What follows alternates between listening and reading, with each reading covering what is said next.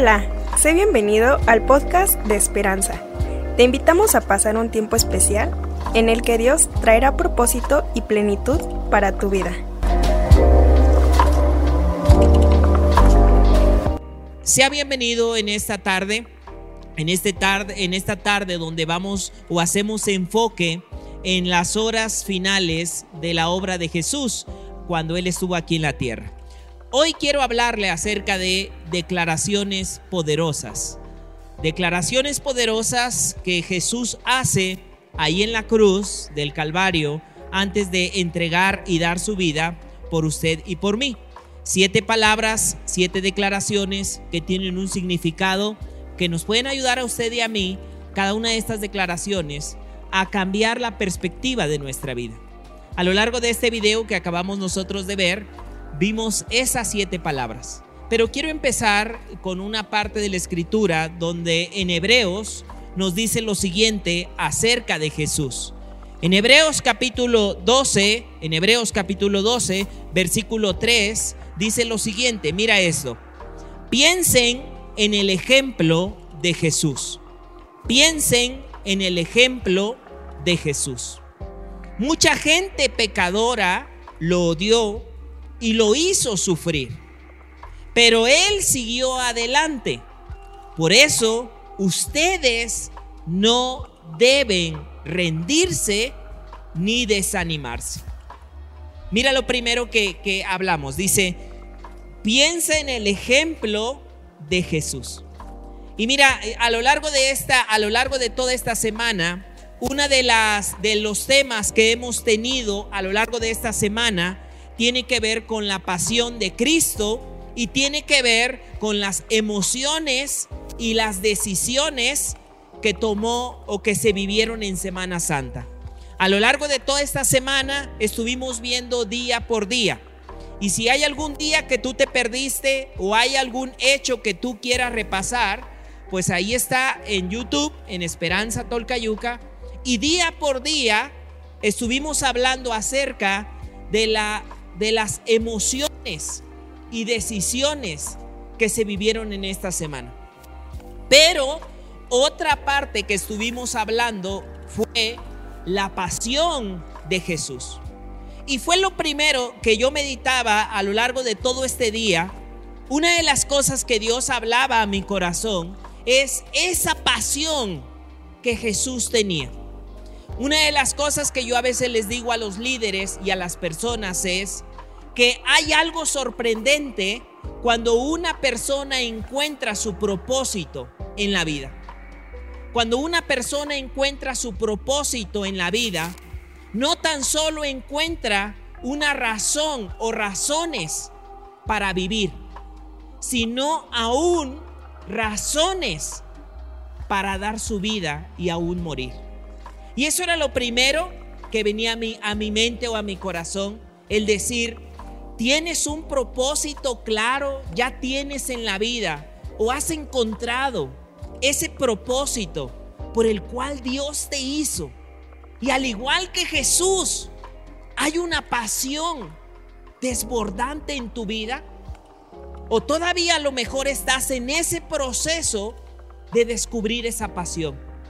Esa pasión por la cual no tan solo vas a vivir, sino por la cual aún estarías dispuesto a dar tu vida o a hacer muchos sacrificios.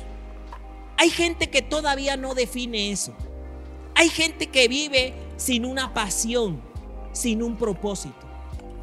Créemelo, si algo aprendemos de Jesús es tener claro sus prioridades, su propósito y su pasión. Y yo anhelo que tú y yo nos convirtamos en esas personas que encuentren esa pasión por la cual nosotros vivir día a día. No sé si ustedes han visto una película muy buena que, tiene poco que se acaba de estrenar, pero es una película cómica y es una película que entre cómica y con mucho drama. Nosotros, toda la familia, terminamos llorando, hasta la más chiquita que no quería llorar, cuando cuando ya el último, cuando ya el último vio acerca de esa película, se acercó con, con mi esposa y se abrazó y se puso a llorar. Y no sé si tú la has visto esa película, pero sería bueno para la otra semana que estuviera en tus listas de películas, que se llama Mi vecino es un gruñón. Así se llama, Mi vecino es un gruñón. Y el actor principal de esa, de, y el actor principal de esa película es, es un hombre que ha hecho muchas películas que se llama Tom Hanks. Y se llama así, mi vecino es un gruñón. Está muy buena para reír, para llorar, pero ¿sabes algo? Al punto que yo voy, es un hombre que ha perdido la pasión por la vida. Y entonces todo, todo pierde el sentido. Y si algo vemos en Jesús, es que tenía una pasión y un propósito claro. Mi pregunta en esta tarde para meditar un poquito es, ¿yo tengo un propósito claro? Tengo una pasión. Tengo el, propósito por el cual yo todavía, cada día, me arreglo, me levanto, me peino, y avanzo? ¿O estoy perdiendo o no tengo un propósito y pasiones claras? Porque lo primero que vemos es la pasión de Jesús en su propósito. Yo te quiero animar. Yo siempre digo, si no tienes un propósito, ya tienes uno, encontrarlo. O sea, si no tienes un propósito, ya tienes un propósito, que sería encontrar ese propósito. Porque no importa si tienes 10, 15, 20, 60, 70, 80, 90 o los años que tengas, tienes que caminar con una pasión. Tienes que caminar con ese propósito por delante. No dejes que el enemigo robe ese propósito y esa pasión ni que desvíe ese propósito y esa pasión. Lo vimos en una escena en lo que acabamos de ver. Judas colgándose, desviándose. Si no tienes un propósito una pasión, es un buen tiempo para meditar en eso. Para recuperar ese fuego, para recuperar esa pasión. Más adelante, cuando Jesús entrega su vida, y algunos hombres que nosotros vemos en la escritura que se llaman los caminantes de Maús, algo que reconocen ellos es que habían perdido el fuego, la pasión en su corazón. Y eso es algo que tú tienes que cuidar. Porque si algo aprendemos de Jesús, es su amor, su propósito y su pasión bien puestos. Y lo primero que dice Hebreos es, Piensen en el ejemplo de Jesús. Pero luego dice esto, mucha gente pecadora lo dio y lo hizo sufrir, pero él siguió adelante. Y luego dice, por eso ustedes, es decir, tú y yo, no debemos rendirnos ni desanimarnos. El escritor de Hebreos dice, mira, considera en la obra de Jesús. Por eso en las siguientes partes que vienen, vamos a ver acerca de esas siete declaraciones que Jesús dio ahí en la cruz. Siete declaraciones en las cuales consideres y consideremos nuestra vida para que veamos, porque dice aquí, mira esto, cuando perdemos de vista la obra de Jesús, es muy probable que nos queramos rendir o nos queramos desanimar. Fíjate, el escritor de Hebreos dice, cuando dejamos de pensar en la obra de Jesús, es muy probable que tú y yo queramos rendirnos o desanimarnos. Así que ahí en tu, en tu mano tienes una hoja que te puede ayudar a que avancemos a estas siete declaraciones que Jesús dice ahí ya estando en la cruz. Quiero ir a la primera palabra en esta tarde, que Jesús ya en la cruz, Él menciona. La primera palabra la tienes ahí y es la palabra que Jesús dice en Lucas 23, 34. Me gustaría que pudieras checar ahí tu bosquejo y pudieras checar también las citas, porque vas a ver que en dos hay algunas citas que hay que moverle un poquito a algunos números. Dice, y yo te voy a decir ahorita cuál, Lucas 23, 34. Y Jesús decía, Padre, perdónalos porque no saben lo que hacen. Y repartieron entre sí sus vestidos echando, ¿qué dice? Suertes. Quiero que veamos la primera declaración de Jesús estando en la cruz. Padre, perdónalos porque no saben lo que hacen. Y a esto podemos llamarle que es una declaración de perdón. La declaración de perdón. Recuerda que vamos a ver siete declaraciones y ahí en, en ese es por eso la primera que dice la declaración del perdón. Mira esto que viene en las pantallas, que viene a continuación, declaración del perdón. Siete declaraciones poderosas para, un, para nuestra vida. La declaración de perdón. Amados, Dice Hebreos, consideren que en manos de gente pecadora y que lo odiaba, lo hicieron sufrir. Pero una de la, primera palabra que él dice es, Padre, perdónalos. Y, y no sé, pero a ninguno de nosotros nos han llevado ni nos, nos han llevado a una cruz, ni nos han tratado como a Jesús.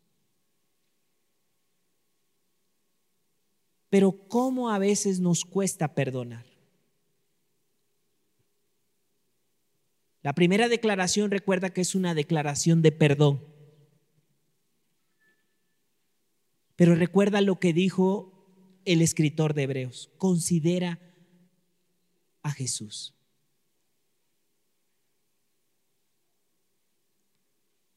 A veces en la familia, en el trabajo o con nuestros seres queridos hay ofensas. Hay palabras que dañan. Hay acciones que marcan tu vida. Pero déjame decirte que el que tú decidas perdonar es una bendición y un regalo para ti. Porque muchas personas se aferran y dicen, es que no se lo merece. Es que no es justo. Pero ahí tienes a Jesús diciendo la primera declaración de perdón. Una declaración en la cual tú y yo tenemos que considerar. ¿Hay alguien que yo traigo atorado en el alma?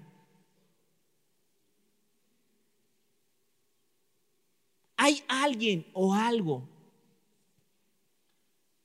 que lo tengo guardado o que se las tengo guardadas?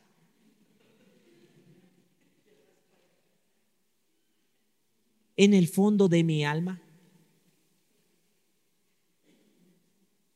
hay algo que aunque yo pueda poner una apariencia, pero en realidad mi corazón está cargando el resentimiento y la amargura. La primera declaración que vemos a Jesús es diciendo la declaración del perdón. Y mira quién lo está diciendo. Y mira qué está pasando y qué le están haciendo. y a veces a ti y a mí, por algo, o sea, comparado con, la, con lo que le hicieron a Jesús, es algo inmenso lo de Jesús. Y lo de nosotros es así, como un granito de mostaza.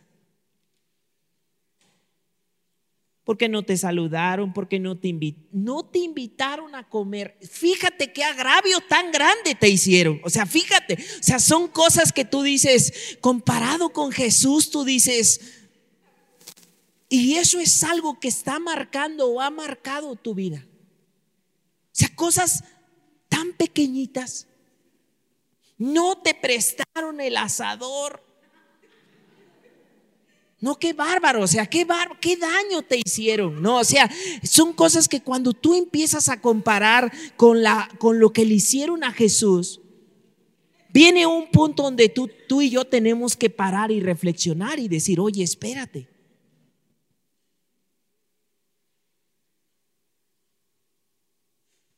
Estoy llevando mi vida con la declaración del perdón. O más bien soy como un arrastrabasuras, como un chacharero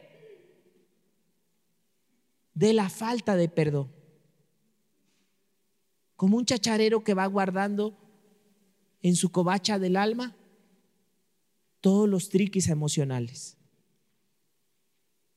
Pero eso no te está dejando avanzar en lo que Dios quiere hacer por ti. Yo les digo a todas las personas, mira, aquí esta es una declaración y una decisión. Nadie te va a obligar. Si tú decides no perdonar, esa es una decisión que tú vas a tomar. Y eres libre para tomarla. Eres libre para decir, yo quiero vivir amargado. He decidido no perdonar. Pero la primera declaración de Jesús es la declaración del perdón. Padre, y fíjate dónde estaba, sufriendo en medio de todo el propósito, en medio de todo el dolor, pero tomando esa decisión. ¿Qué decisión vas a tomar tú y yo? ¿Viviré con la declaración del perdón? ¿Viviré con la declaración de la amargura cada día? Segunda declaración que él hace ahí en la cruz del Calvario, está ahí. Y de entonces Jesús le dijo, la segunda palabra, la primera hablamos la declaración del perdón. Tengo que llevar una vida que constantemente perdone. Venir con el Señor y decir, Señor, esto duele. Señor, y déjame decirte que esto, cuando, cuando hablo de la declaración del perdón, no es algo que vamos a hacer. En el año 68 yo ya perdoné. No, esto es algo que debemos de llevar a diario. Porque diario pueden venir ofensas, y se puede quedar una raíz de amargura que vuelva a crecer. Y si no tienes cuidado, nuevamente te vas a ver enredado y preso por la amargura o por el rencor. La declaración del perdón. Y Jesús sigue hablando y dice ahí, segunda palabra, segunda declaración de Jesús ahí en la cruz. Dice, entonces Jesús les dijo, de cierto te digo que hoy estarás conmigo en el paraíso. Como tú bien lo viste en el video, al estar Jesús al lado de dos ladrones, uno de ellos hace esta declaración, mientras el otro hace otras declaraciones pero es la segunda palabra que Jesús habla y le dice al hombre que está ahí. Por eso en esta parte, déjame decirte que avanzamos, la primera fue una declaración de qué dijimos? Del perdón. ¿La declaración del qué? Del perdón. Pero la segunda declaración es una declaración de esperanza. La segunda declaración de Jesús ahí en la cruz, ahí dando su vida, es una declaración de esperanza.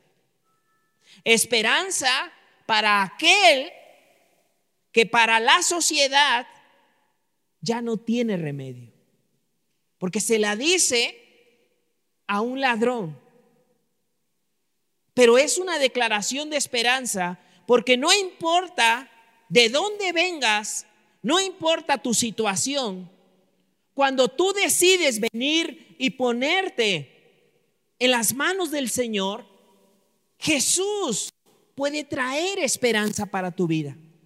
No importa en qué condición estás llegando. Lo importante es tomar esa decisión. Porque aquí vemos que hay esperanza. Aún para aquel que está colgado. Hay esperanza para aquellos que a lo mejor delante de la sociedad o delante de otros creen que no sirve para nada. Es más, la misma palabra nos recuerda de lo vil y de lo menospreciado del mundo. De ahí nos toma el Señor. De ahí te puede tomar. Pero ¿saben qué? muchos a veces pierden la esperanza. Deciden llevar su día a día sin esperanza, sin pasión, porque creen que ya no hay remedio para ellos. Creen que ya no, Dios no puede hacer grandes cosas en su vida. Imagínate si ese hombre hubiera pensado así de decir, pues ya aquí estoy colgado. Ya los mejores momentos de mi vida. Los eché a perder. Ya cometí tantos errores. Para mí ya no puede haber esperanza. Para mí ya no puede haber algo más allá. Y esa es la segunda declaración que estamos hablando. Gente que decide vivir sin esperanza de lo que Dios puede obrar. Por eso la segunda declaración le dice, de cierto te digo. Mi pregunta es, ¿cómo estoy llevando mi vida? Si como el ladrón que no entregó su vida o su esperanza en Dios, o como el otro que aún estando ya en esa recta final, pero aún ahí diciendo, sí Señor, Creo que puedes hacer grandes cosas en mi vida. Y esa es la declaración de esperanza. ¿Qué vas a vivir o cómo vas a llevar tu vida? Sin la, sin la declaración de esperanza, sin una pasión. Como hace rato yo comencé diciendo, sin un propósito. O cada día, como dijo el escritor de Hebreos, cuando estés considerando rendirte, cuando estés considerando desanimarte, tienes que considerar la obra de Jesús. Tienes que considerar lo que Jesús ha hecho por ti. Y por eso me encanta este tiempo en todo momento, pero de Semana Santa es como que un tiempo para decir, ¿por qué hacemos lo que hacemos? ¿Por qué he decidido servir en, una, en la congregación? ¿Por qué he decidido llevar mi vida con algunos valores diferentes a otros? ¿Por qué hago lo que hago? Porque tú puedes llegar a pensar, pero hay gente tan fea, hay gente tan criticona, hay gente tan chismosa, hay gente, y mira, empiezas por estas cosas, pero vas perdiendo la esperanza en la obra de Jesús. Vas perdiendo por qué hago lo que hago. Y sabes lo siguiente que uno hace, empieza a abandonar todo. empieza a abandonar todo, porque no tiene caso, porque no tiene caso, no tiene sentido. ¿Para qué? ¿Sabes esta película que yo empecé a, hablando de mi vecino es un gruñón? Hay como cuatro o cinco intentos donde este hombre quiere quitarse la vida. Muchas formas que él quiere. Es más, fíjate, llega a un punto donde él, para prepararse, ya no paga la luz, no paga el agua, cancela todo. Porque él en su mente lo que está pensando es, no tiene caso. Pero hay personas que así han decidido vivir sin esperanza. Han perdido la esperanza y Jesús nos está recordando, nos está recordando que a pesar de cualquier situación, por eso Jesús después les va a decir, ¿no? Mi pasos dejo, mi pasos doy, pero no como el mundo la da. Porque también les recuerda y les dice, en el mundo va a haber aflicción. Pero ustedes no pierdan la esperanza. La primera declaración fue una declaración de vivir perdonando a aquellos que te rodean aquellos que amas. Yo siempre digo, a los que más amas o los que amas son donde más duele. La segunda declaración, voy a vivir con esperanza. Voy a vivir con esperanza. O las aflicciones de este mundo me han robado la esperanza. Jesús ahí en la cruz Vamos a la tercera declaración que hace. Dice esto, la tercera palabra. Juan 19 del 26 al 27. Ahí está la tercera palabra, la tercera declaración. Hoy estamos hablando acerca de declaraciones poderosas para nuestra vida. Declaraciones poderosas de Jesús ahí en la cruz. Declaraciones, palabras que Él hace o que Él dice que pueden marcar nuestra vida para bien. La tercera palabra, la tercera declaración que vemos es a Jesús ahí dice, cuando vio Jesús a su mamá, a su madre y al discípulo a quien él amaba, que estaba presente, dijo a su mamá, le dijo a su mamá, le dijo a su mamá, mujer, he aquí tu hijo. Y luego le dijo al discípulo, he ahí a tu mamá. He ahí a tu mamá. Y luego mira lo que dice. Y desde aquella hora el discípulo la recibió en su casa. Por eso esta tercera declaración es una declaración de cuidado. La declaración de cuidado. La declaración de cuidado. Aún en su momento de sufrimiento, Dios teniendo cuidado de su mamá. Sabía que en, un, en una cultura y en un ambiente donde su mamá se iba a quedar desprotegida, porque hasta este momento la escritura ya no habla acerca de José. La mayoría de los escritores consideran que hasta este punto él ya no estaba o había fallecido y que estaba sola. Pero en su momento de sufrimiento, él piensa en el cuidado de los demás, de su mamá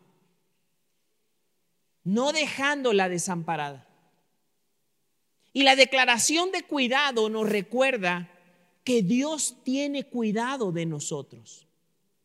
Es más, aquella persona que te ama, que pueda estar al lado tuyo, al frente tuyo en esta tarde, que te ama, no llegamos a un grado tan, tan extremo de saber cuántos cabellos tienes.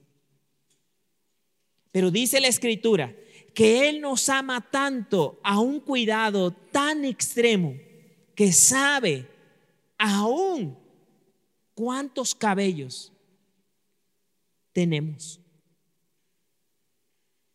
Y hay gente que a veces pierde y cree que está sola, que nadie tiene cuidado de ellos. Pero si algo vemos es, cada día tenemos que recordar el amor y el cuidado que Dios tiene sobre nosotros. O sea, imagínate ahí en el momento de mayor sufrimiento, pero diciendo, acérquense. Y el discípulo amado diciéndole, aquí está tu mamá. Por eso dice la escritura, desde ese momento, Juan estuvo protegiendo a María. Dios te ama. Dios tiene cuidado de ti. Aún cuando tú le juegas al valiente. Porque si somos sinceros, muchos hemos jugado, le hemos jugado o llevamos nuestra vida al filo del precipicio, al filo de la barranca. Pero aún ahí, Dios tiene cuidado tuyo. No permitas que el enemigo siembre pensamientos de huérfano. Porque aún dice la escritura, aunque tu papá o aunque tu mamá te abandone, yo nunca te abandonaré.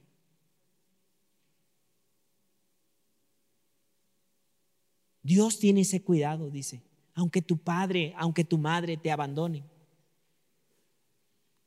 Pero muchos hemos permitido que ese espíritu de huérfano habite en nuestro corazón.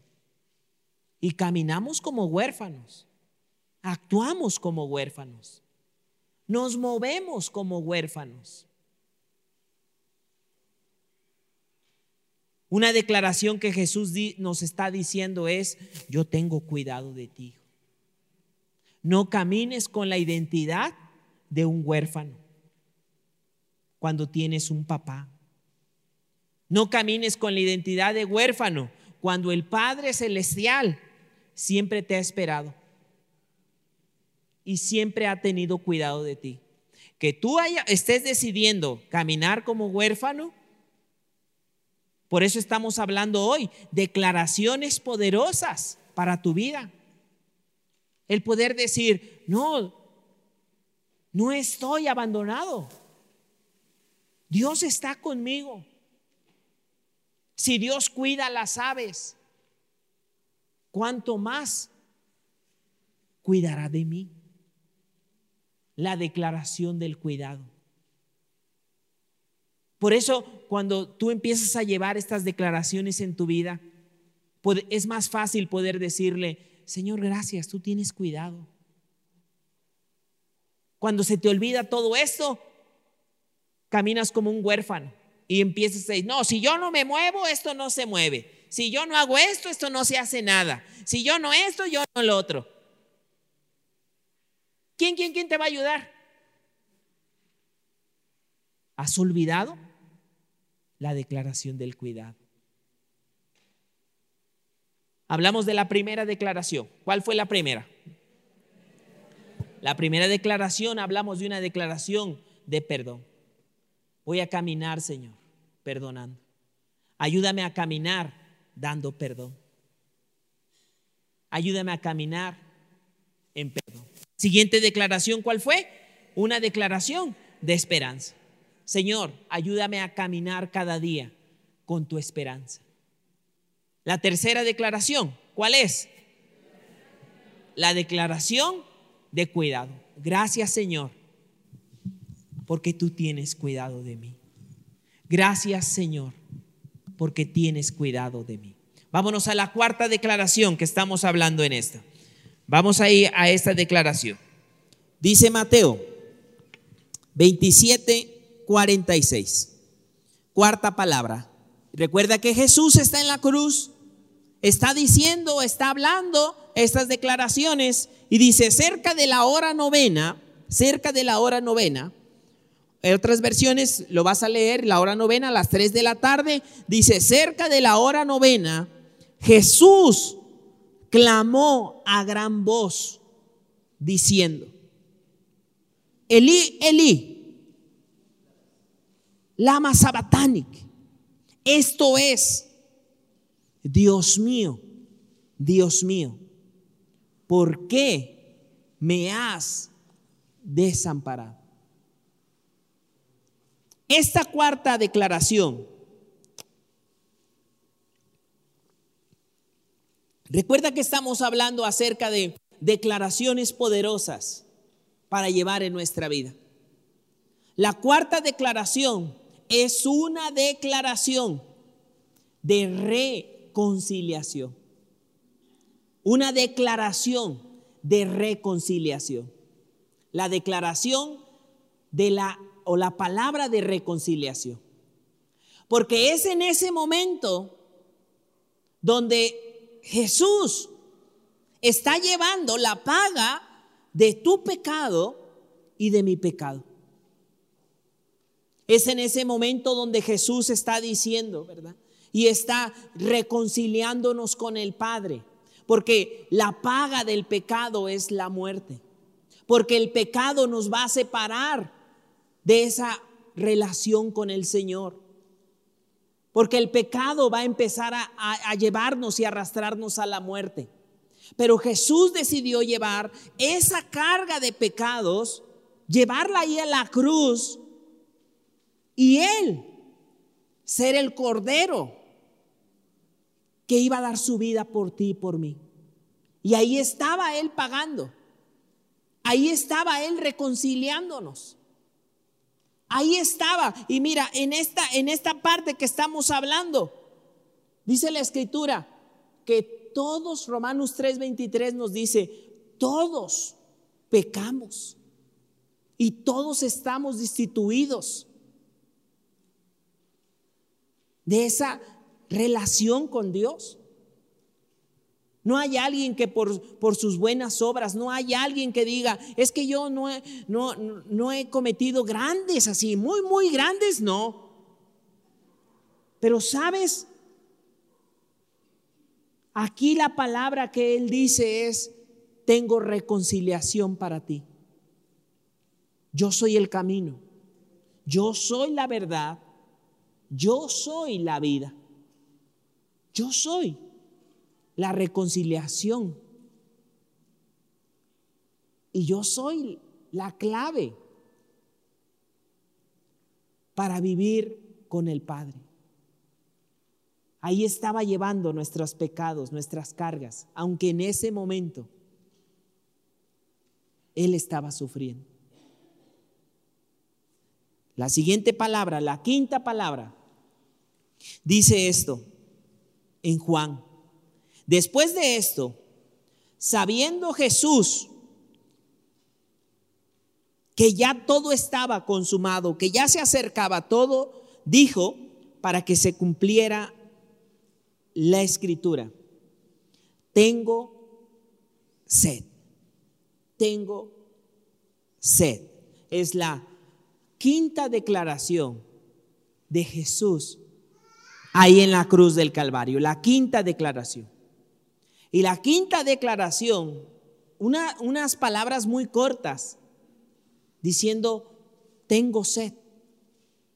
Pero esta, esta palabra, a ti y a mí, nos da una palabra o una declaración de comprensión. Por eso la quinta declaración o la quinta eh, palabra es una declaración de comprensión de que Él nos comprende, de que Él nos entiende en debilidades, en problemas. Porque recordemos que Él, aunque cuando Él vino, era 100% Dios, pero también era humano. Y en su humanidad vemos que Él tenía necesidades y Él podía comprender situaciones que tú y yo vivimos. Por eso esta, esta quinta palabra es una declaración de comprensión, de que Él comprende nuestras necesidades. No es como alguien que a veces tú le puedas contar, Y que tal vez Él no te entiende porque Él tal vez no pasó esa misma necesidad. Cuando tú has pasado una necesidad, puedes comprender mejor al que no ha pasado esa necesidad. Cuando te quedaste sin gas, cuando te estabas, pasaste al cuidar un enfermo, el que, el que tiene tiempo cuidando a un enfermo, entiende mejor al que también tiene un enfermo. Porque sabe el desgaste, sabe lo que, lo que hay que hacer, el que ha pasado por, por una necesidad entiende mejor las necesidades. Otros como que más o menos como que lo logran comprender, como que lo logran entender. Pero aquel que ha pasado esas situaciones, hay una comprensión mayor. Por eso la palabra número 5 nos recuerda que Él también nos comprende. Porque aunque Él fue tentado en todo, pero Él fue sin pecado. A veces hay palabras que decimos, uy, nadie me entiende.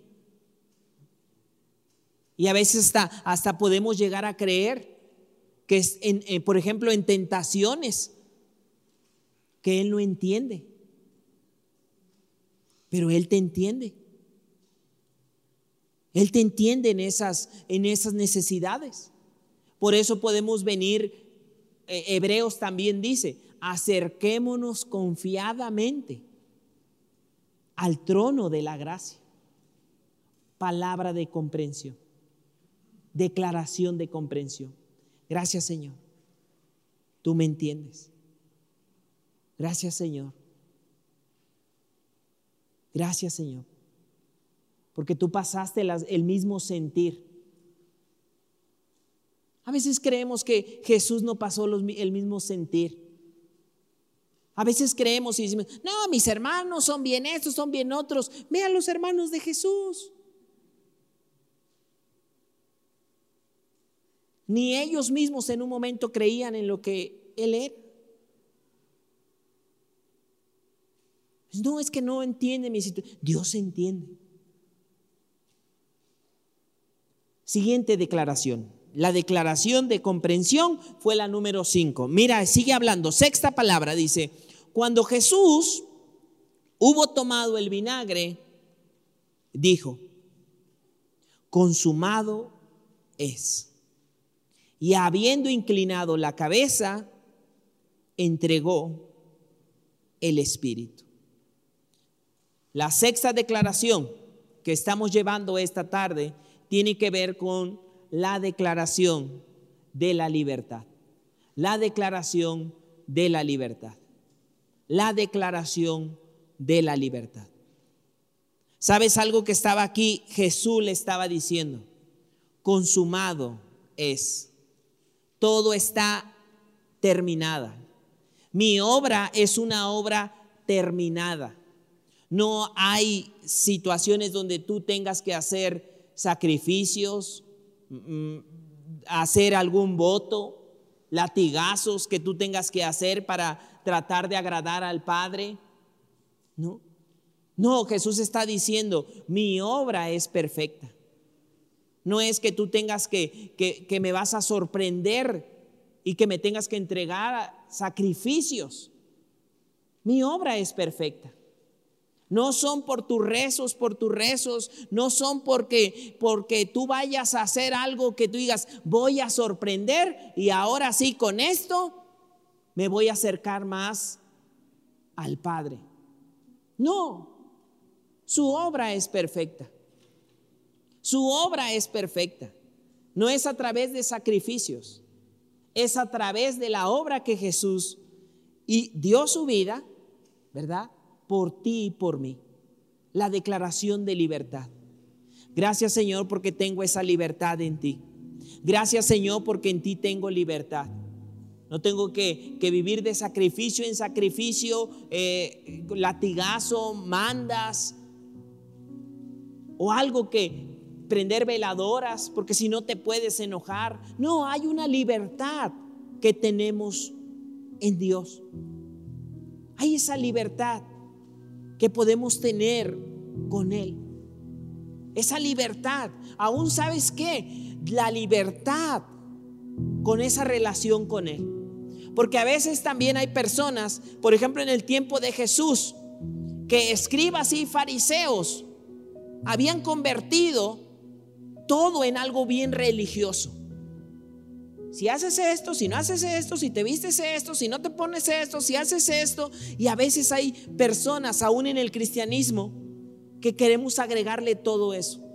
Pero una persona que empieza a ser transformada por Cristo, todo lo demás también empieza a ser transformado. Hay una libertad que Él te da.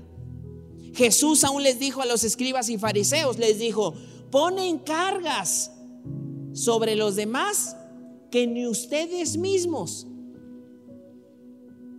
llevan, ni mueven con un dedo. Jesús les está diciendo, mi obra te trae libertad. Mi obra te trae libertad. Voy a vivir en libertad. Ojo, hablo de libertad, no de libertinaje. Hablo de esa libertad, de disfrutar la vida. Y cuando yo digo disfrutar la vida, yo no hablo de emborracharme. Yo cuando hablo y digo, hay que disfrutar la vida, yo hablo de reír, de perdonar, de celebrar, de cantar. Yo, para mí eso es celebrar, de adorar a Dios. La libertad de, de poder levantar aquí las manos y decir, Señor, gracias, te amo. La eso es disfrutar la vida. Jesús le estaba diciendo la declaración de libertad. Consumado es, hijo. No se trata de ti. No se trata de ti. Se trata de mi obra. Porque a veces llegamos a pensar eso. ¿Se trata de mí? No, no se trata de ti. Tú y yo somos bendecidos. La siguiente declaración. Hemos estado hablando acerca de varias declaraciones. Voy a vivir en perdón. Voy a vivir en perdón. Fue la primera declaración. Voy a vivir con esperanza. Fue la siguiente declaración. Voy a vivir, ¿cuál fue la tercera? Con una convicción del cuidado de Dios. ¿Cuál fue la cuarta? Señor,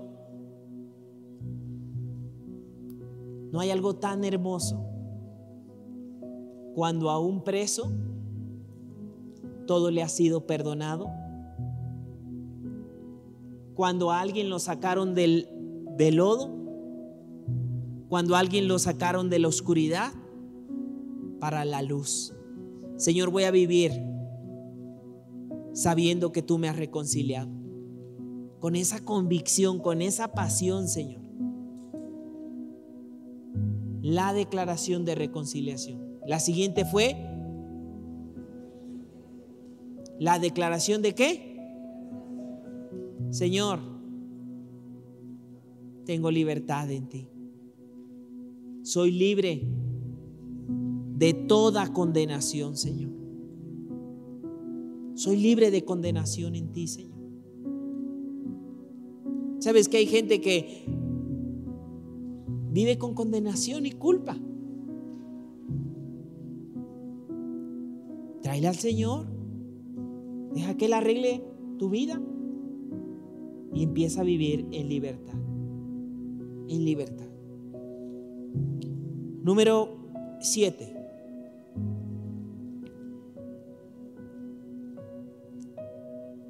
Entonces, entonces Jesús, dice Lucas 23, 46, entonces Jesús, clamando a gran voz, dijo, Padre, en tus manos encomiendo mi espíritu. Esta declaración, cada una de ellas es importante y tiene una profundidad muy hermosa. Pero es la última palabra que Él va a decir antes de que Él vaya a entregar su vida por ti y por mí. Y dice, Padre, en tus manos encomiendo mi espíritu. Y luego dice, y habiendo dicho esto, expiro. Y esta declaración le llamamos la declaración de la eternidad.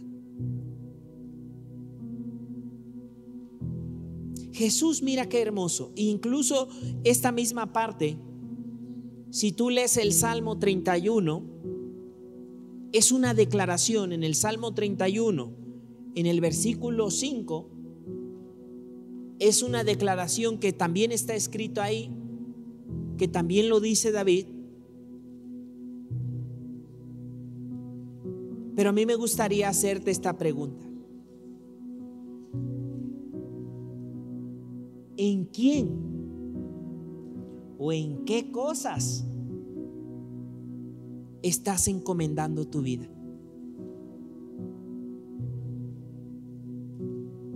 Jesús está encomendando su vida en el Padre. Padre, en tus manos. ¿Qué dice? ¿En quién o en qué estoy encomendando mi vida? ¿Sabes que hay algunos que encomiendan su vida al trabajo? El trabajo es mi provisión, el trabajo es mi sustento. De mi trabajo dependo. ¿En quién estoy encomendando diariamente mi espíritu? en otra persona? A veces podemos encomendar nuestra vida y no es que esté mal, pero hay un límite que se puede rebasar. Encomendamos nuestra vida a nuestros hijos. Si mis hijos están bien, yo estoy bien. Pero ellos son humanos. Encomiendo mi vida. ¿A qué? ¿A qué o en quién voy a poner mi confianza? Por eso es la declaración de la eternidad. De pensar en la eternidad, en quién estoy pensando, a quién estoy entregando mi vida. Aún David dijo esto. En ti quiero encomendar todo mi ser, Señor. Todo. Si tú lees todo el salmo, está muy padre. Pero Él está diciendo, tú serás mi pasión. Tú serás mi todo. Tú. Para ti quiero vivir, Señor. Para ti. Que tú seas el centro de mi vida. Cada día que también nos hagamos esta pregunta. ¿En quién estoy encomendando mi espíritu, mi alma y todo mi ser? Declaraciones poderosas de Jesús en la cruz que Él hace y dice que Él entrega su vida por amor a ti, por amor a mí. Que este tiempo de Semana Santa siga siendo este tiempo de reflexión, de decir, Señor, gracias. Tengo libertad, tengo tu amor, tengo tu cuidado, tengo tu perdón, Señor. Que pueda vivir con ese amor y ese temor de hacer las cosas bien. Así que vamos a orar que cada una de estas declaraciones se haga carne y se haga una realidad de nuestra vida. Tómate un tiempo ahí para reflexionar, ahí en tu lugar. Vamos a orar, ahí en tu lugar. Señor, gracias en esta hora. Señor, gracias por estas declaraciones ahí en la cruz, Señor. Estas declaraciones, estas palabras, Señor. Y si alguna de esta declaración tú tienes que hoy tomar esa decisión, te quiero invitar a que no la postergues. Si hay alguna de estas decisiones que la has dejado para después, hoy es ese tiempo que Dios está permitiendo.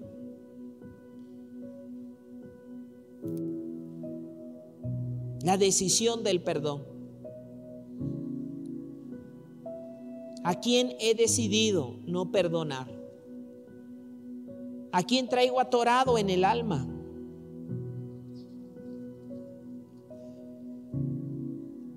Padre, si tú ahí quieres tomar esa decisión, tómala. Dile, Señor, hoy en este tiempo quiero tomar la decisión, Señor, de perdonar. Y ahí toma la decisión. Señor, ese feo, ese daño, esa herida que me hizo.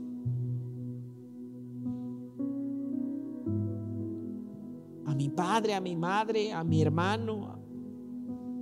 Toma esa decisión. Aquellos que han perdido la esperanza y dile, Señor, arrepiento si tal vez he perdido la esperanza por malas decisiones, pero hoy te entrego mi vida.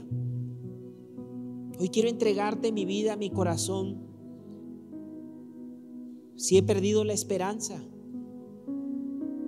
Aún David dijo, vuélveme el gozo de la salvación. Señor, he perdido el gozo de la salvación, la alegría, la pasión. He perdido esa esperanza, ese gozo, Señor. Hoy los mensajes o muchas cosas me parecen vacías. Y puedo echarle la culpa a alguien más. Pero la verdad es que soy yo, Señor. Que estoy perdiendo ese fuego y esa pasión. Que regrese esa esperanza a mi corazón, Señor. Padre, todos aquellos que se han sentido que no hay cuidado para sus vidas. Aquellos que caminan como huérfanos, Señor. Aquellos que caminan como solos. Padre, todo espíritu, Señor, de orfandad, de soledad, Señor, sea un tiempo de abandonar todo eso, Señor. Señor, dice tu palabra que Mefiboset había caído en un lugar llamado Lodebar. Y Lodebar era un lugar de silencio y oscuridad de soledad. Lo de Bar era un silencio, era un lugar de oscuridad y soledad. Pero el rey lo mandó a llamar. Y hoy el rey te está mandando a llamar que salgas de tu Lodebar, que salgas de tu soledad, que salgas de aislarte y de caminar como un huérfano espiritual. Dios te está llamando a que no camines en la soledad cuando Él tiene cuidado. Señor, ayúdame a superar toda soledad. Soledad de mi familia espiritual y aún soledad de mi familia, Señor. Ayúdame a eso, Señor. Porque a muchos de ustedes Dios los está poniendo como ese medio para bendecir y ayudar a su familia. Pero ¿cómo los vas a ayudar si tú te has apartado? Si has caminado como un huérfano y un solo, sal de tu lodebar. Sal de ese lugar de caminar huérfano. Señor, hoy también decidimos llevar nuestra vida en esa relación contigo, Señor, en esa reconciliación. Qué maravilloso que día a día puedo platicar contigo. Qué maravilloso que día a día puedo tener esa comunión contigo, Señor. La declaración de la reconciliación. Señor, ayúdame a temar y vivir con la declaración de comprensión, de que tú me amas y tú me comprendes. Y también dar comprensión a otros, Señor. Ayúdame, Señor, a dar comprensión al necesitado, comprensión al herido, comprensión, Señor, a los que son diferentes, comprensión a los necios o al necesitado, Señor. Dame de tu paciencia, Señor. Dame de esa paciencia, Señor. Oh, gracias, Señor. Padre, gracias, Señor. Que sea tu Espíritu Santo, Señor. Gracias, Señor. Gracias, Señor. Padre, gracias, Señor. Gracias, Señor. Dile ahí, Señor, dame paciencia para ser comprensivo con las personas. Si tú no eres comprensivo con las personas, pídele ahí al Señor. Pídele ahí al Señor, Señor, que yo también pueda ser comprensivo. Que yo también, Miriam, Miriam, un favor, ponle la mano a esa mujer, ahí, a mi hermana María Félix, Miriam, ahí toma sus manitas. Padre, gracias por esa mujer, Señor. Padre, gracias por esa mujer, Señor. Padre, porque en esta mujer hay comprensión, Señor. Padre, esas manos, Señor, han bendecido, Señor. Esas manos, Señor, han bendecido, Señor. Padre, que no se acabe ni su amor ni su paciencia, Señor. Al contrario, Señor. Bendice esta familia, Señor. Padre, gracias, Señor, porque aún en medio del cansancio y aún en medio de esas manos trabajadoras, Señor, ha habido comprensión y ha habido amor, Señor. Padre, bendice, Señor. Todo desánimo, todo cansancio se ha renovado, Señor. Se ha renovado, Señor. No solo en sus manos, sino desde su espíritu, desde su corazón, desde lo profundo de su alma, Señor se ha renovado esa fortaleza, Señor. Padre, gracias, Señor. Padre, levántanos como una congregación que comprende al necesitado. Gracias, Señor, por este tiempo, Señor. Padre, oramos para no estar jugando con la obra que tú hiciste. No convertir la libertad en libertinaje, Señor. Señor, tú nos has hecho libres. Que vivamos cada día con esa declaración de libertad. Señor, que vivamos cada día en la libertad. Toda condenación se ha quitado, Padre. Toda condenación se ha quitada, Señor. Padre, condenación se ha quitado, Señor. No más condenación. Jesús les dijo a esos hombres, que le dijeron que apedrearan a la mujer. Le dijo ese hombre, Jesús les dijo a esos hombres, les dijo, el que esté libre de pecado, que tire la primera piedra.